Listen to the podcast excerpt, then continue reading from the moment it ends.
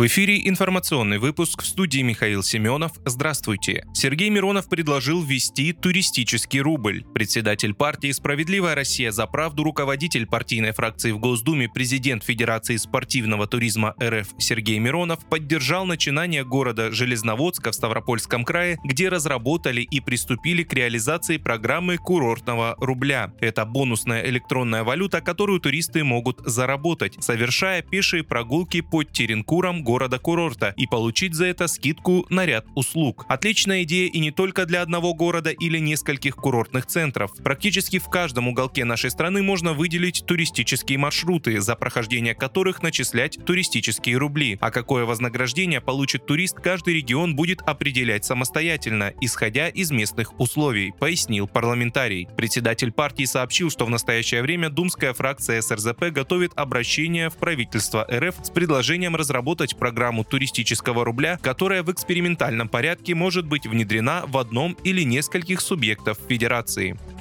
Сейсмолог Франк Хугербиц, предупредивший о разрушительном землетрясении в Турции и Сирии, заявил на YouTube-канале, что новые подземные толчки могут поразить в марте территории России на Дальнем Востоке. По словам исследователя, из-за сближения критической геометрии Земли, Меркурия и Сатурна уже 3 и 4 марта или 6 и 7 марта Землю может поразить мегаземлетрясение с магнитудой 8,5 и выше. Гораздо более очевидная флуктуация снова отметила западную часть Тихого океана. От Камчатки, Курильских островов и Японии на севере, над Филиппинами, а также над Сулавеси, Хальмахерой, возможно, даже над морем Банда, Индонезия. Оно может стать значительным к 3 или 4 марта, заявил Хугербиц. При этом он призвал жителей указанных регионов подготовить план на случай сейсмической активности.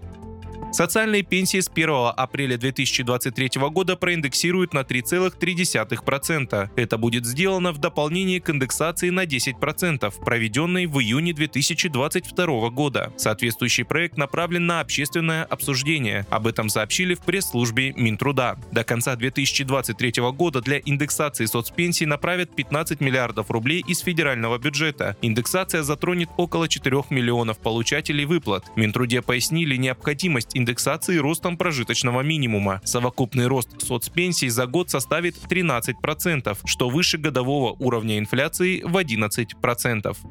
При столкновении грузового и пассажирского поездов недалеко от города Темпи в Греции погибли 32 человека, еще 85 ранены, сообщил официальный представитель пожарной службы Греции Василис Вартакаянис в эфире греческого общественного телевидения ЕРТ. Ранее сообщалось о гибели от 10 до 26 человек. Из 85 пострадавших 25 находятся в тяжелом состоянии, 53 человека остаются в больнице, остальных уже отпустили домой. Обстоятельства катастрофы пока не установлены. Столкновение произошло около полуночи на станции Евангелизмас. Три вагона пассажирского поезда сошли с рельсов, после чего начался пожар. По неизвестной причине оба поезда оказались на одном пути. Пассажирский поезд следовал по маршруту Афины-Салоники, а коммерческий поезд по маршруту Салоники-Афины. Вы слушали информационный выпуск. Оставайтесь на справедливом радио.